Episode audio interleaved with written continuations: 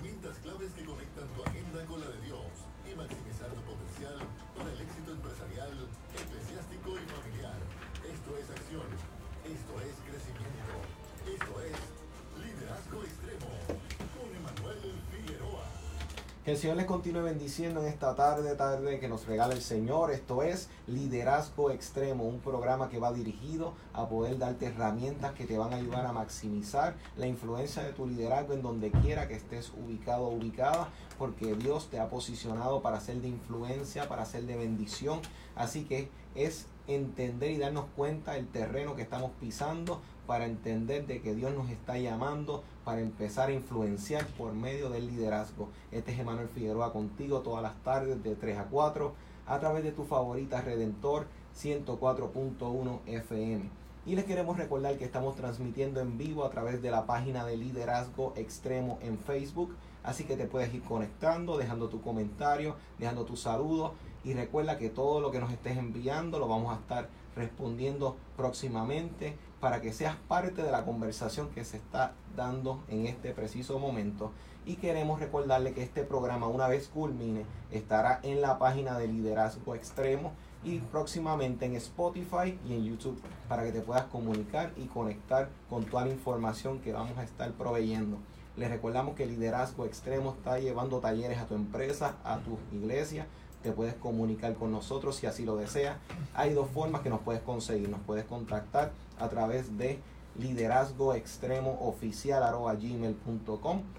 y te puedes comunicar al 787-637-6943, 637-6943.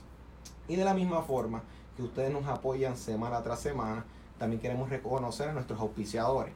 Queremos reconocer primero que todo y recordarles que si necesitas vitaminas, medicina u otros artículos para la salud, comestible, entre otros, Farmacia San Miguel en Fajardo son los que debes considerar. Comunícate con ellos al 787-863-1870, 863-1870.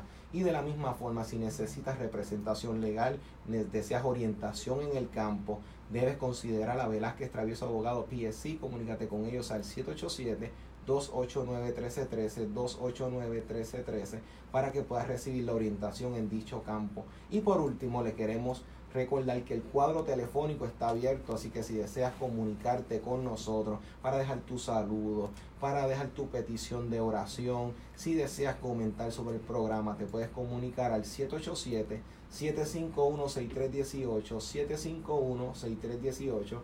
La pastora Edith, la pastora Esther y Nuri están en los teléfonos dispuestos para atenderte en esta tarde. Ahora bien, hoy tenemos un tema muy interesante, ha llamado mucho la atención durante esta semana y es muy pertinente porque cada uno de nosotros estamos sintiendo el impacto de todo lo que se está dando en este área, en el área económica, en el área financiera, pero también en el área social. Y este mes hemos estado cubriendo lo que viene siendo la justicia social, lo que vienen siendo los aspectos de la crisis en la sociedad y cómo la iglesia puede responder ante estos retos. Y en la tarde de hoy vamos a estar tocando lo que es la crisis económica en Puerto Rico y la iglesia, qué podemos hacer al respecto, qué postura podemos tomar y cómo podemos ser agentes de bien conforme al reino de Dios y queremos hablarles hoy, pero no estaré abordando este tema solo, sino que hoy tengo la honra de ser acompañado por el hermano Lester Santiago Torres, que es un laico de la Iglesia Evangélica Unida en Puerto Rico, congregación de la calle Arzuaga en Río Piedra. Se ha destacado por su servicio en el Ministerio de Iglesia Local, la Juventud a nivel nacional, la dirección de juntas y comités. De la misma forma cuenta con una preparación de bachillerato y maestría en psicología social comunitaria y ha trabajado su tesis en lo que es psicología social comunitaria con la fe cristiana y la comunidad eclesiales de base. Y también es mediador y supervisor de mediadores, mediadores de conflicto en el Centro de Mediación de Conflictos de la Rama Judicial de Puerto Rico, con más de 27 años de experiencia en el campo de la mediación. Es uno de los coordinadores de la Mesa de Diálogo Martin Luther King y es una organización en Puerto Rico que se dedica exclusivamente a promover dicho legado. Así que hoy nos honra con su presencia. ¿Cómo te encuentras, Lester? Feliz de estar aquí, agradecido a ustedes y al equipo de trabajo de Liderato Extremo por la invitación y la oportunidad de iniciar este diálogo y esta conversación eh, con ustedes. Es un privilegio enorme, así que muchas gracias por la invitación y un saludo a las personas que nos escuchan y nos ven por los diferentes medios y las redes sociales. Estamos más que contentos y estábamos hablando fuera del aire precisamente sobre la importancia, ya que estamos viendo que dentro de la iglesia, dentro de las comunidades de fe, nos estamos dando de cuenta que todas estas dinámicas que se están dando en nuestra sociedad, pues ameritan una respuesta de parte de la iglesia, porque nosotros somos parte de esta sociedad, las personas que son afectadas en los procesos en los que vamos a dar consejería, en los que vamos a atender las necesidades de las personas, cuando llegamos a ellos son abordados y son este, impactados por todas las decisiones y la, y, la influencia en el campo que se está dando este, social. Y precisamente pues queremos poder abordar y entrar un poquitito más a fondo en estas situaciones, cómo la iglesia puede responder al respecto.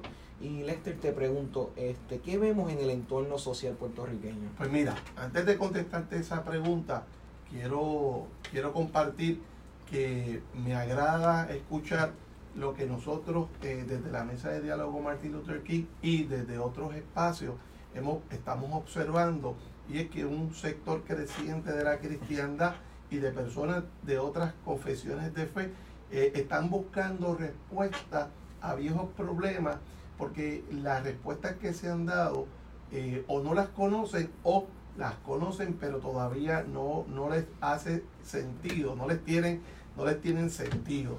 Y trabajar el tema es esperanzador porque habíamos pensado, un sector había pensado que esto a la cristiandad no le interesaba y que esto era un asunto únicamente de, del mundo secular y el mundo académico, que se hacían estas preguntas y nosotros los cristianos y las cristianas pues sí nos las hacemos y lo que hemos hecho es darnos la oportunidad y el permiso de hacer la pregunta y abrirnos a las contestaciones. Así que les felicito. Gracias. Otra cosa que quiero aclarar es que este, vamos a estar hablando sobre el tema de la justicia social y la crisis económica de Puerto Rico, si lo alcanzamos, porque ambos temas de por sí, están ligados. son, son temas ligados y amplísimos, pero vamos a tocar y, y, punteamos y luego con las preguntas y en próximas oportunidades tal vez podemos eh, eh, retomar eh, los temas. Yo asumo completa responsabilidad sobre los temas que voy a, tratar en la tarde de hoy con ustedes y sobre las contestaciones y libero de toda responsabilidad a los anfitriones de este programa, porque vengo a trabajar temas que generalmente son polémicos y, difíciles, pero importantes que desde el punto de vista de la cristiandad y sobre todo con el enfoque profético, la comunidad cristiana los aborde. Si desea ser, como decía Martin Luther King, una iglesia que sea pertinente y que tenga autoridad moral y espiritual. Eh, para que una iglesia y un movimiento cristiano pueda recapturar ese celo profético, tiene que dejar de ser un, espacio eh, social irrelevante y tiene que comenzar a retomar ese celo profético, que es lo que le permite entonces lograr eh, abordar temas que están afectando la moral y la espiritualidad de nuestro pueblo. Y fíjate, Lester, ahora que tú mencionas eso, es lo que nosotros hemos ido mencionando durante lo que va de mes, es precisamente que nosotros, y en sentido general, en la iglesia ha tomado la postura eh, de unas expectativas del, del mañana, de cómo Cristo va a regresar, cómo Cristo se va a manifestar, pero se han enfocado en el mañana o tal vez en una visión de cómo Dios me va a bendecir a mí o cómo yo voy a progresar y inconscientemente se han ido alejando de la necesidad como tal de la gente que nos rodea, que son los que el Señor en Mateo 24 y 25 nos va a preguntar ahora mismo, ¿qué hiciste? ¿Tuve hambre? No me diste de comer, tuve sed, no me diste de beber, cuando no hicimos eso, cuando no lo hiciste con los que estaban cerca. O sea que tenemos una tarea bíblica de atender la necesidad que nos está eh, atacando o está impactando a la gente que nos rodea. Tenemos una tarea, tenemos una tradición riquísima, histórica. La, cristiandad tiene una tarea riquísima, histórica, de que ha atendido la necesidad. Eh, y tiene toda una teología, tiene unos textos bíblicos que apoyan la tarea social de la iglesia, el enfoque profético es necesario rescatarlo y un poco de lo que queremos provocar hoy es a la gente la necesidad de buscar un poquito más, de reconocer y de conocer cuál es su tradición, cuál ha sido su desarrollo histórico manejando estos temas, porque estos no son temas que hay que dejarle a los políticos, a las personas que, a la clase política del país, ni a los que hacen comentarios desde los programas y en las redes sociales. Es un tema que la cristiandad tiene mucho que decir, tiene mucho que aportar y tiene una tradición poderosa, rica, para dar criterio que le dé con eh, fortaleza, que le dé forma, que le dé eh, profundidad a las discusiones que muchas veces en nuestro país se quedan muy superficiales y que terminan siendo parte del desastre que, acontece en nuestro país. Atendiendo a tu pregunta, ¿qué vemos en nuestro entorno que tiene que ver con eh, la crisis financiera? Pues mira, ahí recurrimos a la ciencia, a los estudiosos que han eh, eh, evaluado qué es lo que está ocurriendo y que nosotros en carne propia también lo sentimos, porque esta realidad no es una realidad que a nosotros no nos afecta, somos parte de ella. Pues mira, en el 2012, lo que estábamos viendo desde hace eh, años atrás, pero en el 2012 en específico, dice las estadísticas del país que el 57% de los niños vivían en un bajo nivel de pobreza. O sea, el país, lo que quiero decir, el país ha vivido una, una escalada de empobrecimiento y lo que algunos sociólogos llaman la precarización de la clase media. Y eso se ve en estas estadísticas, donde el 57% de los niños viven bajo el nivel de, pobreza, el 24% de la población vive en pobreza extrema, el 24%, y María nos reveló eso. María nos lo reveló, porque nosotros no, no creíamos que eso fuera así, pero María nos llegó a descubrir ¿verdad? Que la situación de pobreza o de empobrecimiento, porque es la forma adecuada de decirlo, era grave, no la estábamos viendo, los árboles la tapaban, pero María nos, nos ayudó a descubrir.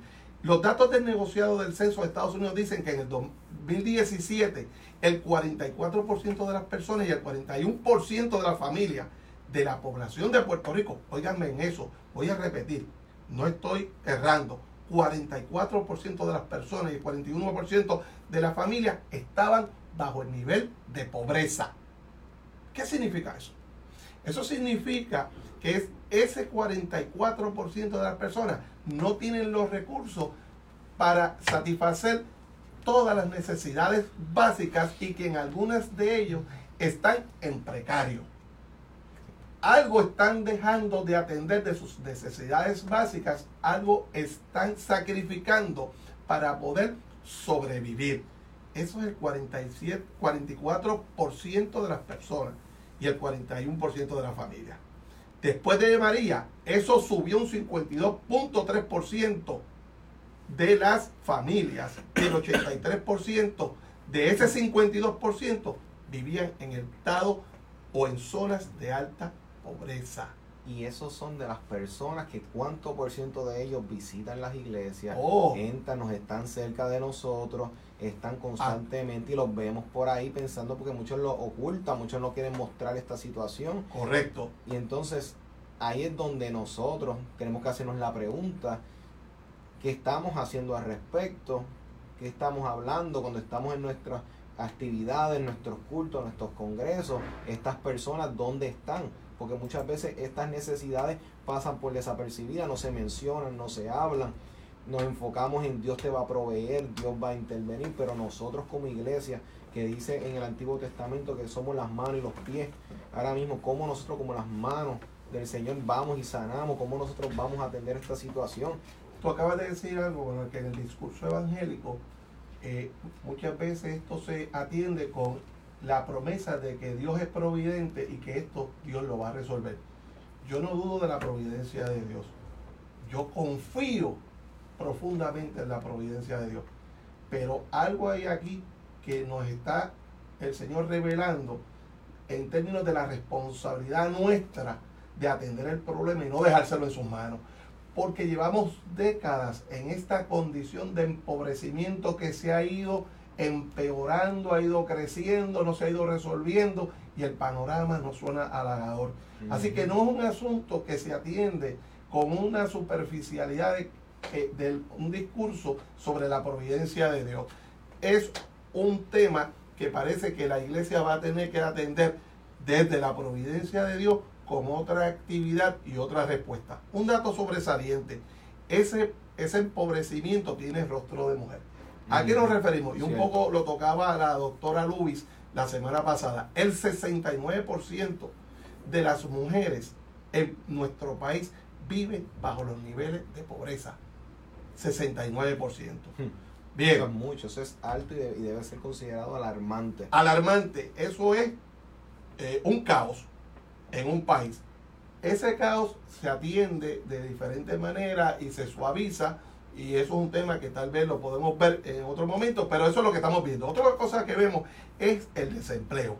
En el país, el 60% de la población en edad para trabajar está de, desempleada.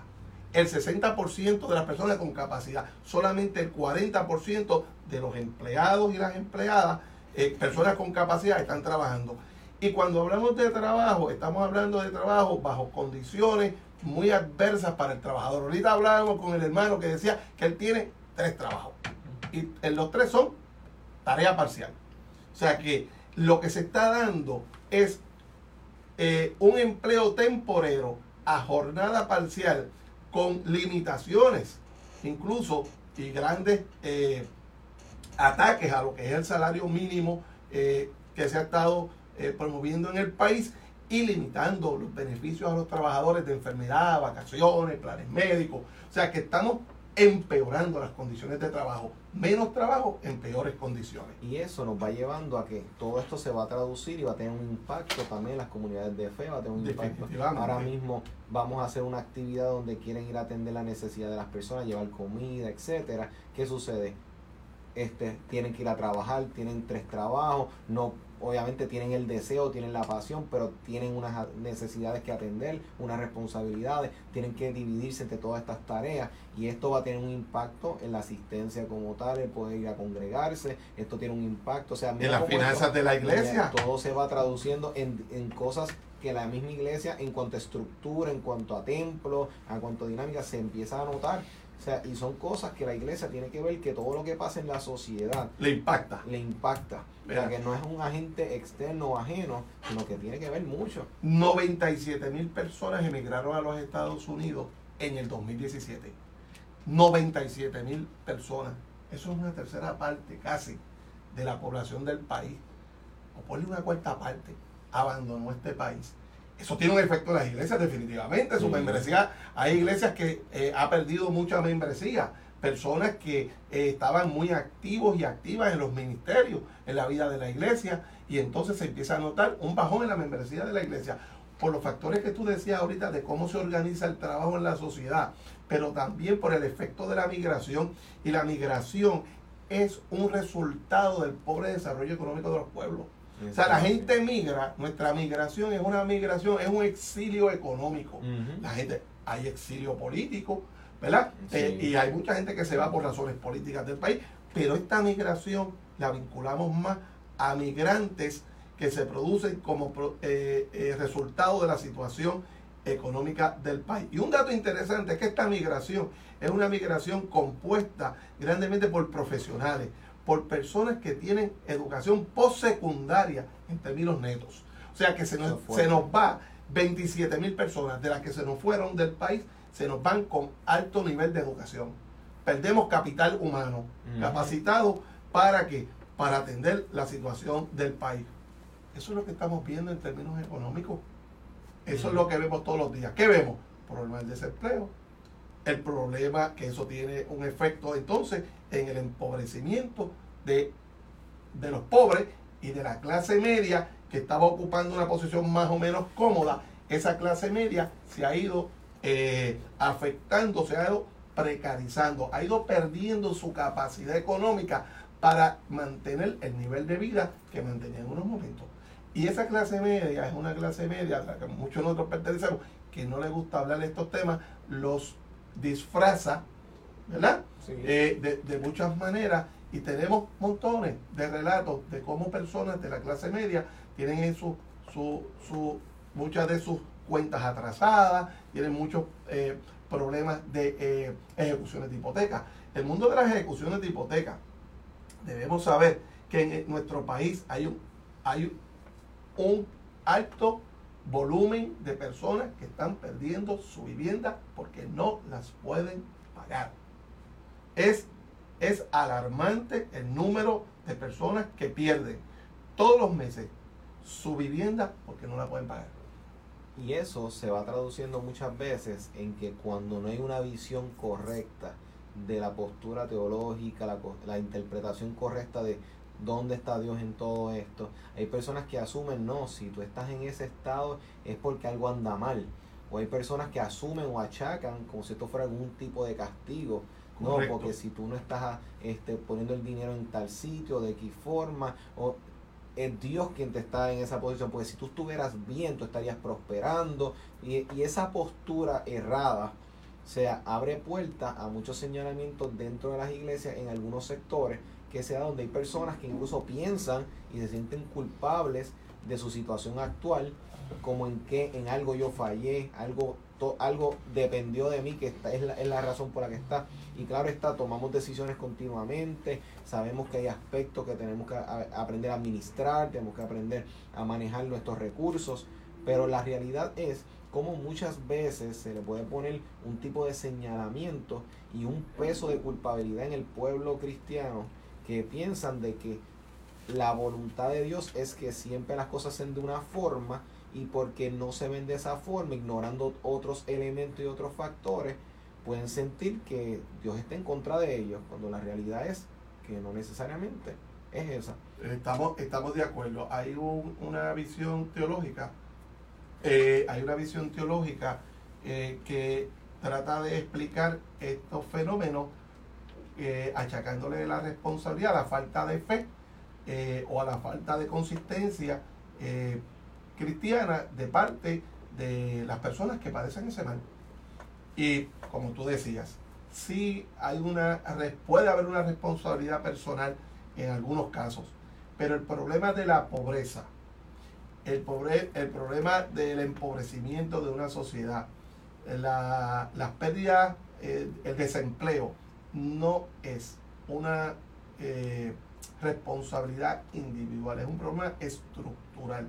Algo pasa en esa sociedad, en la forma en que se organiza, en la forma en que desarrolla su economía, en la forma en que se relacionan el mundo de los trabajadores y, en el, y el mundo de las empresas que producen una desigualdad social que entonces produce a su vez otros males, síntomas que son los que observamos en nuestra sociedad que muchas veces confundimos con, el verdadero problema. Nosotros vemos el desempleo, el desempleo no es un problema en sí mismo, es el producto de un eh, modelo económico de desarrollo que no produce empleo. ¿eh? Eh, vemos el problema de la, decimos, pues las ejecuciones de hipotecas son un problema, ¿no? Un resultado de un problema económico de la gente. Pues la gente tiene problemas económicos pues porque no brega bien con sus finanzas. No, el problema, tiene problemas económicos porque no hay un empleo que pague lo suficiente, porque cambiaron las condiciones que tenía cuando compraron esa propiedad, que son numerosísimas, y porque no hay las condiciones en la sociedad para entonces manejar esas situaciones efectivamente. O sea que es mucho más complejo que una que un mero discurso de que es que tú no tienes fe, es que pues eh, tú no has, no has no has confiado en la bendición de Dios. Eh, es mucho más complejo que eso. Y Lester, ¿qué factores podemos señalar dentro? Ya, ya, ya empezaste a abrir el camino dentro de esa línea, pero ¿qué factores podemos señalar que han provocado la crisis actual en nuestro país? Pues mira, eh, nosotros hemos hecho dos cosas como mesa de diálogo y en septiembre del 2018, utilizando un esquema eh, metodológico de ver, juzgar y actuar, eh, junto a un grupo de cristianos y cristianas, académicos, teólogos, humanistas, laicos, pastores y pastoras, eh, publicamos una declaración que se llama Llamado Profético a Puerto Rico en su hora de grave adversidad. Les invito a las personas que nos escuchan a buscarlo en nuestra página web, en la página Mesa de Diálogo Martín Luther King. Busquen ese documento. Yo voy a a, sintetizar lo que nosotros estábamos diciendo allí que contesta esa pregunta. ¿Qué ha provocado esta crisis en nuestro país? Bueno, en resumen, en resumen, nosotros lo que estamos diciendo, nuestra contestación a esa pregunta es que el empobrecimiento y la precarización, no solamente financiera, sino también moral y espiritual, es producto de un país colonizado y absorbido por un modelo neoliberalismo y la corrupción del Estado.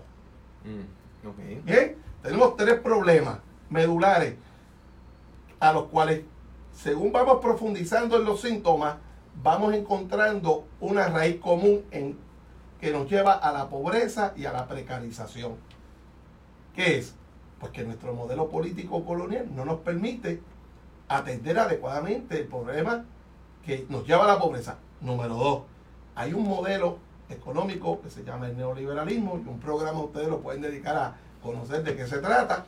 Eh, pero básicamente es el modelo de la privatización, es el, modelo que eh, sacrifica eh, los servicios del Estado, ¿verdad? Para que otra porción de la población no tenga que contribuir al sostenimiento de un sector de la sociedad que queda rezagado y que lo que busca es reducir las contribuciones y si tú le quitas al erario público su base económica, pues tú estás matando los servicios públicos, tú matas la escuela pública, tú, tú asesinas el servicio de salud, tú sacrificas la universidad, que son, los, las, son las áreas de servicio gubernamental básicas para atender las necesidades de, amplia, de una amplia eh, cantidad de la población, que entonces los deja desvalidos, los desatiende y su condición va empeorando.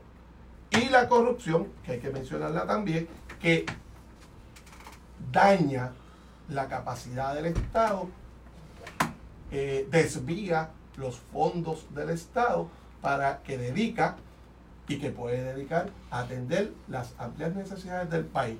Son tres temas calientes. El empobrecimiento producto de ese modelo colonial político, del modelo neoliberal que ha sido una tragedia para el mundo. Eh, déjame darte un dato bien importante que mucha gente no sabe y duele y yo creo que eh, los cristianos tenemos y las cristianas tenemos que comenzar a tener. El 1% de la población del mundo tiene en sus bolsillos, en sus arcas, el 99% de las riquezas. eso, por favor. Voy a repetirlo. El 1% de la población del mundo tiene el 99% de las riquezas del mundo. Eso lo reveló un, un estudio hecho por Oxfam, Inglaterra, una de las organizaciones más respetadas del mundo, dedicada por años a luchar contra la pobreza.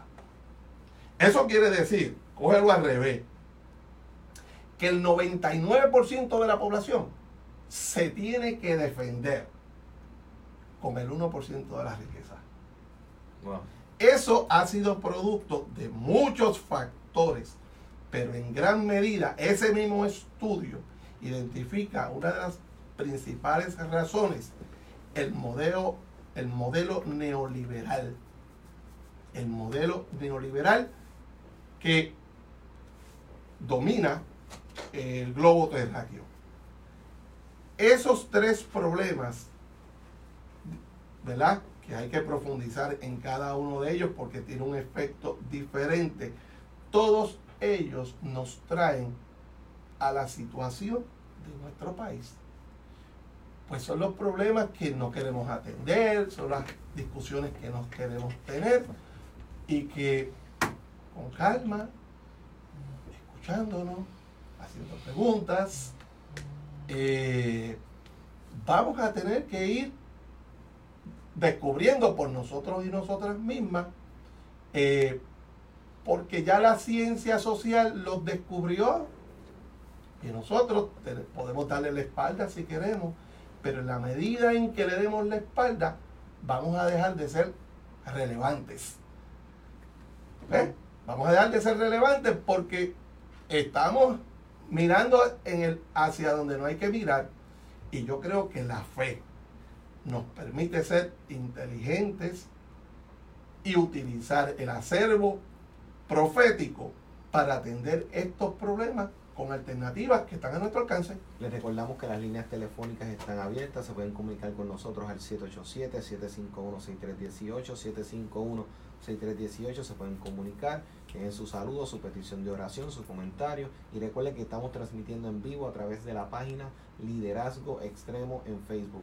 Y eso es muy pertinente porque es que la realidad es que usualmente se toma este asunto de la situación financiera económica y se quieren dar muchas veces soluciones mágicas para poder resolverla o simplemente nada, este, ignoramos la situación y algo que tú mencionaste al principio era que precisamente ese aspecto de que nosotros muchas veces podemos indicar y ver estas necesidades en nuestro entorno y decirle esto, que lo bregue Dios, que lo trabaje Dios, y orar por tu petición.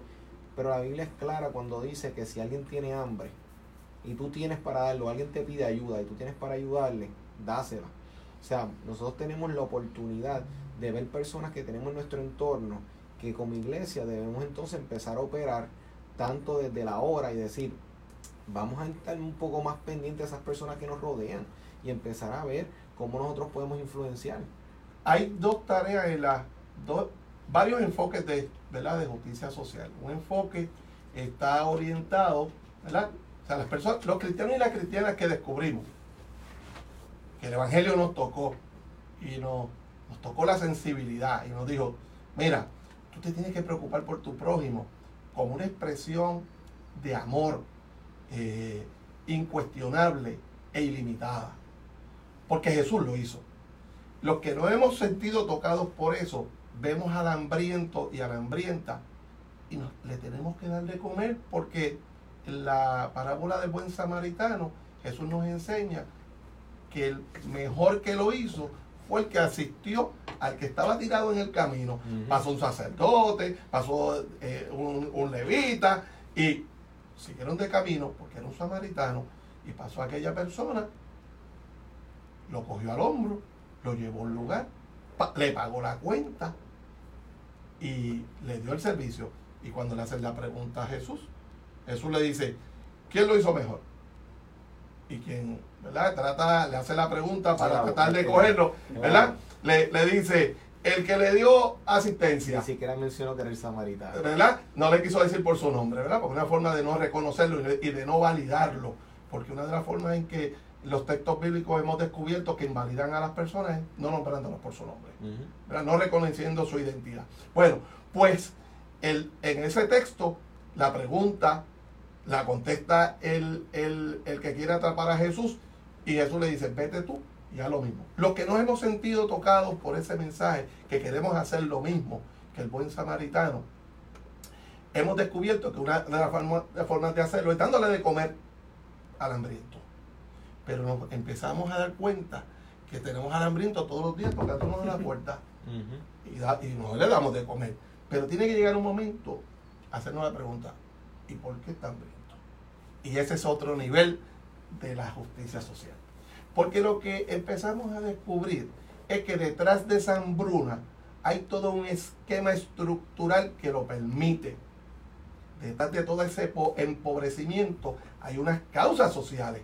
Y esa es la otra nivel de los ministerios de justicia social que entonces se han dedicado a descubrir y a denunciar cuáles son las causas de que esa persona constantemente me esté tocando a la puerta. ¿Y eso y qué reto representa esto entonces para la iglesia? Ah, eso lo, lo que representa en primer lugar es que la iglesia tiene que hacerse la pregunta.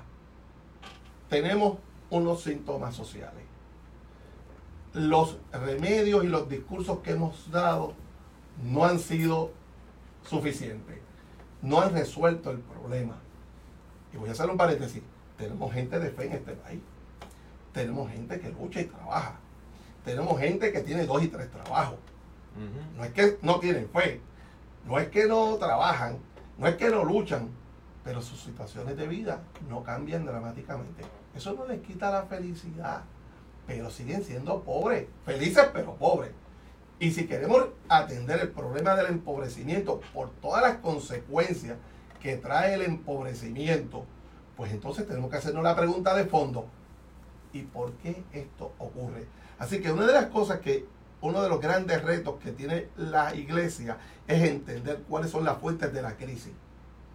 ¿Cuáles son las razones? ¿Verdad? Y no confundir las razones con los síntomas. Son dos cosas diferentes. ¿eh?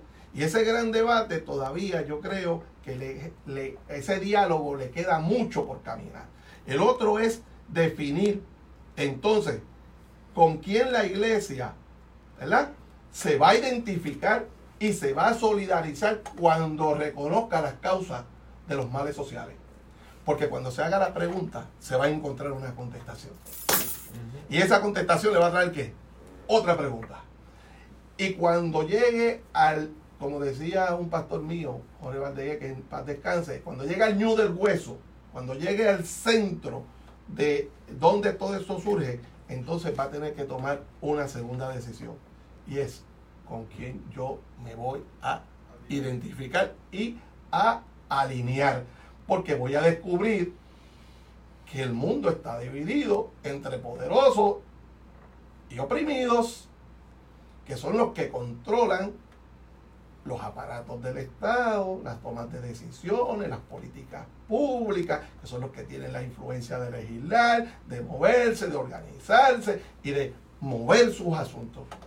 Entonces, cuando la iglesia decide, bueno, y ahora, ya yo conozco las causas, ¿con quién me voy a identificar? Y eso es un segundo nivel de reto. Un tercero es, entonces, cómo yo me organizo en solidaridad con la clase vulnerable que el Evangelio me emplaza, que el Evangelio exige que con quien yo esté.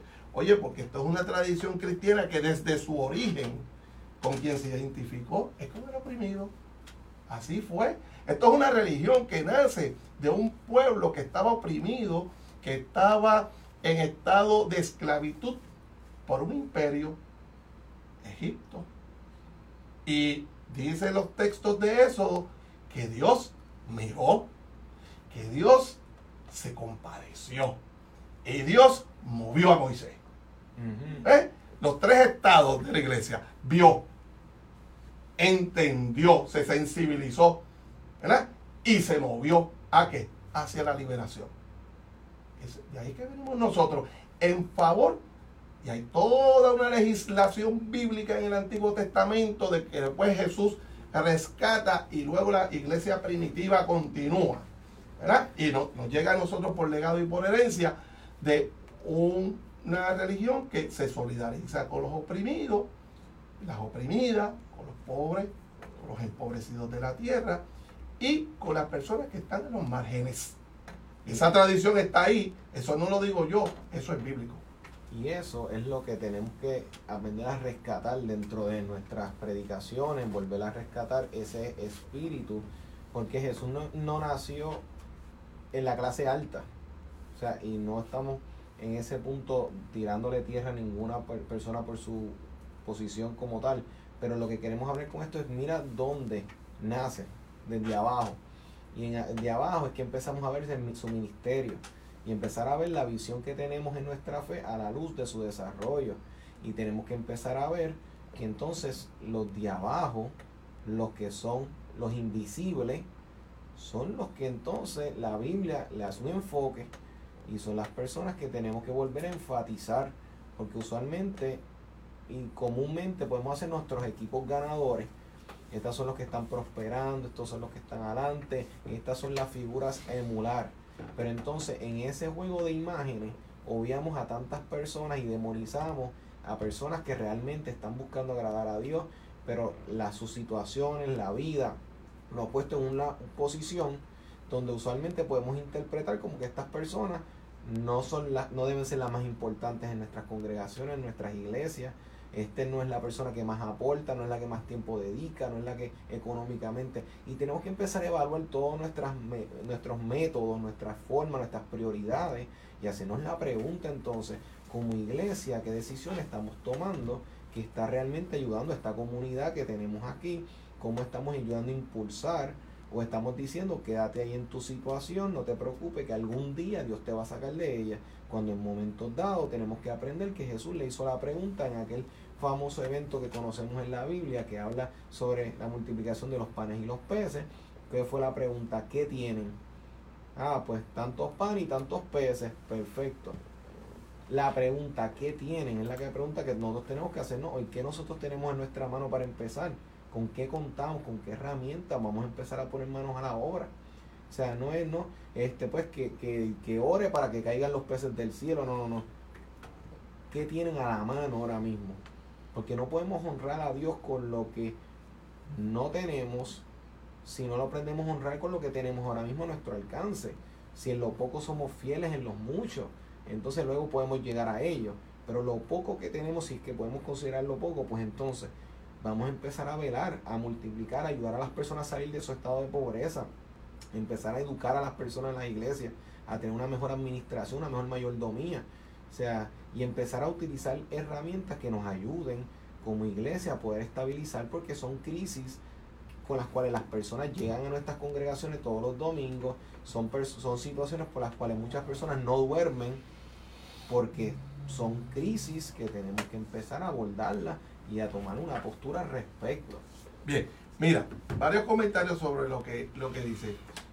Parte de lo que toda esta tradición profética y eh, de justicia social en la iglesia nos, nos revela es que las preguntas tienen que comenzar a cambiar. Y, la forma en que enfocamos eh, nuestro, nuestro mensaje tiene que comenzar a cambiar. Bien, la, con quién nos aliamos tiene que comenzar a cambiar. Y nosotros y nosotras no podemos, no deberíamos, según el discurso profético, ser parte de la ola que contribuye a esclavizar al ser humano, sino nosotros tenemos que ser del movimiento que libera al ser humano en todas las dimensiones, a nivel individual, a nivel comunitario, a nivel colectivo. Y tenemos que entonces comenzar a identificar cómo nuestras racionalizaciones y acomodos y nuestros discursos evangélicos son eso mismo, un acomodo a una sociedad que nos ha influido tanto, influenciado tanto, que no hemos podido preservar la naturaleza liberadora del Evangelio y al incorporar dentro de nuestras prácticas y pensamientos cristianos la forma de pensar la economía, de, pensar la sociedad y que nos, ha, que, nos ha sido transmitida y no verla críticamente, lo que nos ha llevado es a ser parte del problema. Porque entonces lo que hacemos es reproducir a nivel religioso eh, el esquema social y las justificaciones ideológicas que son las que crean el estado de crisis y gravedad que enfrenta, enfrenta el país. Así que parte es despertar a esa conciencia, despertar que somos parte de una tradición liberadora y que tenemos que rescatar ese, esa, ese elemento de nuestra fe tan rico, tan poderoso que, Jesús en su ministerio eh, transmitió y que le, le, creó problemas. Por otro lado, y concluyo eh, esta parte, eh, miren, eh, una de las cosas que, tenemos que hacer también es tener estos diálogos, porque en estos diálogos van a surgir 20 preguntas y, e ideas, van a surgir que vamos a poder atender, desmenuzar y, comenzar a separar el grano de la paja y a unir qué va con qué. Y vamos a descubrir que este discurso no va con esto, que ha ido y que al introducirlo, lo que hemos hecho es agrandar el problema, ser parte del problema, y eso es lo que nos convierte en una iglesia y en un movimiento irrelevante. Porque el mundo y verano del 2019 nos demostró que hay un sector grande de la sociedad que sí está consciente de estos problemas, que se está planteando otra forma de ser país que está planteando otras alternativas a la religiosidad y están viendo a la religión tradicional como parte del problema. Cuando nosotros y nosotras lo que deberíamos hacer es ser parte de la solución porque tenemos todo un historial y tenemos toda una tradición profética que va a aportar y que va a apoyar los procesos de eh, liberación de nuestro país, pero teniendo claro con quiénes nosotros nos identificamos, para qué nos identificamos con esos sectores y cuál es nuestro rol en el proceso de liberación de un país que languidece y que nosotros tenemos una fuente de vida y de vida eterna en el mensaje evangélico. Y recordando que la palabra dice que si la sal pierde su sabor, no sirve para nada. O sea, no podemos perder la esencia de lo que vinimos a hacer como iglesia y entender los conceptos y entender que las prioridades hay que evaluarlas, hay que empezar a atender. Como iglesia tenemos que ir a buscar, a sanar nuestro país, vamos a transformar, pero vamos a empezar a actuar, vamos a empezar a pedir dirección al Señor, vamos a empezar a dialogar los unos con los otros y vamos a empezar a ver cómo podemos ayudar, porque la situación económica no es algo que se va a resolver de la noche a la mañana, pero como bien decía Lester, eh, tenemos que empezar a dialogar, a establecer nuestras prioridades, identificar las raíces de los problemas y empezar a tomar acción referente a ellas.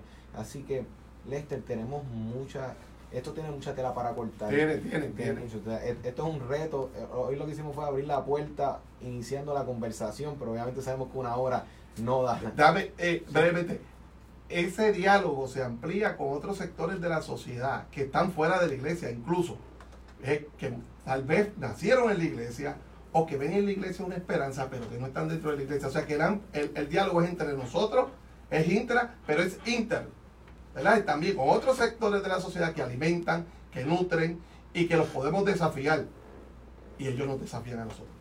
Así que estamos más que contentos y gracias Lester por eh, venir hoy y traer y compartir y poner esta premisa sobre estos asuntos como tal, tener unas perspectivas este, sobre temas que usualmente no se tienden a abordar, se tienden a dejar pues quietos por la diversidad de interpretaciones, pero es un tiempo de que como iglesia queremos ver cómo servimos al Señor, cómo podemos servir a las personas, al pueblo, ayudar a las personas en el nombre del Evangelio, en nombre de lo que queremos hacer. Y por ende es importante, iglesia, que podamos empezar a identificar, meditar en todo esto y empezar a pensar, o sea, y no dar unas cosas por sentado, sino evaluar dónde estamos parados. Así como dice en el Génesis, ¿dónde estás? Vamos a hacernos la pregunta, ¿dónde estamos ahora mismo? ¿Hacia dónde vamos con todo esto? Y Lester, tenemos unas personas que se han estado comunicando con nosotros. Este, tenemos a Ociel Galarza que pide oración por sanidad, Carlos Fernández por sanidad, Zoraida Ayala pide oración este, por su esposo que está confinado, este, eh, Zoraida este, Benjamín Meléndez pide oración. María, hija de, este, de la soña de Betania, pide oración. Este, Adela pide oración, salud del programa, pide oración por ella y por su esposo. Este, María Pérez por salud, Bill Ortiz por salud y Dalila. Hay muchas personas que también están, pidieron oración por salud. Y entonces sé que de, en este tema, la salud es un asunto que vamos a clamar, pero como hemos estado hablando en el día de hoy, es tiempo de clamar al Señor por la salud. Nosotros también empezar a contemplar qué asuntos dependen de nosotros también y qué asuntos dependen de Dios como tal, para empezar entonces a ver cómo podemos poner en acción y en obra nuestra fe. Así que vamos a orar por cada uno de ellos, Lester. Claro que sí. Por favor.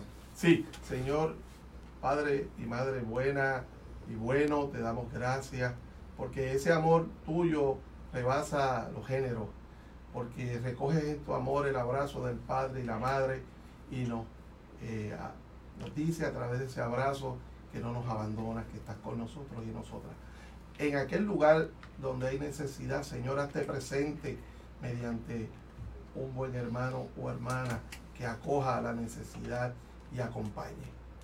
Permítele a las personas salir de su soledad, abandonarla y a buscar, Señor, el refugio y el ayudo, el auxilio y que en el camino aparezca un ángel tuyo, que Señor dé testimonio de tu amor para que el mundo crea, Señor, que tú existes que tú eh, estás presente.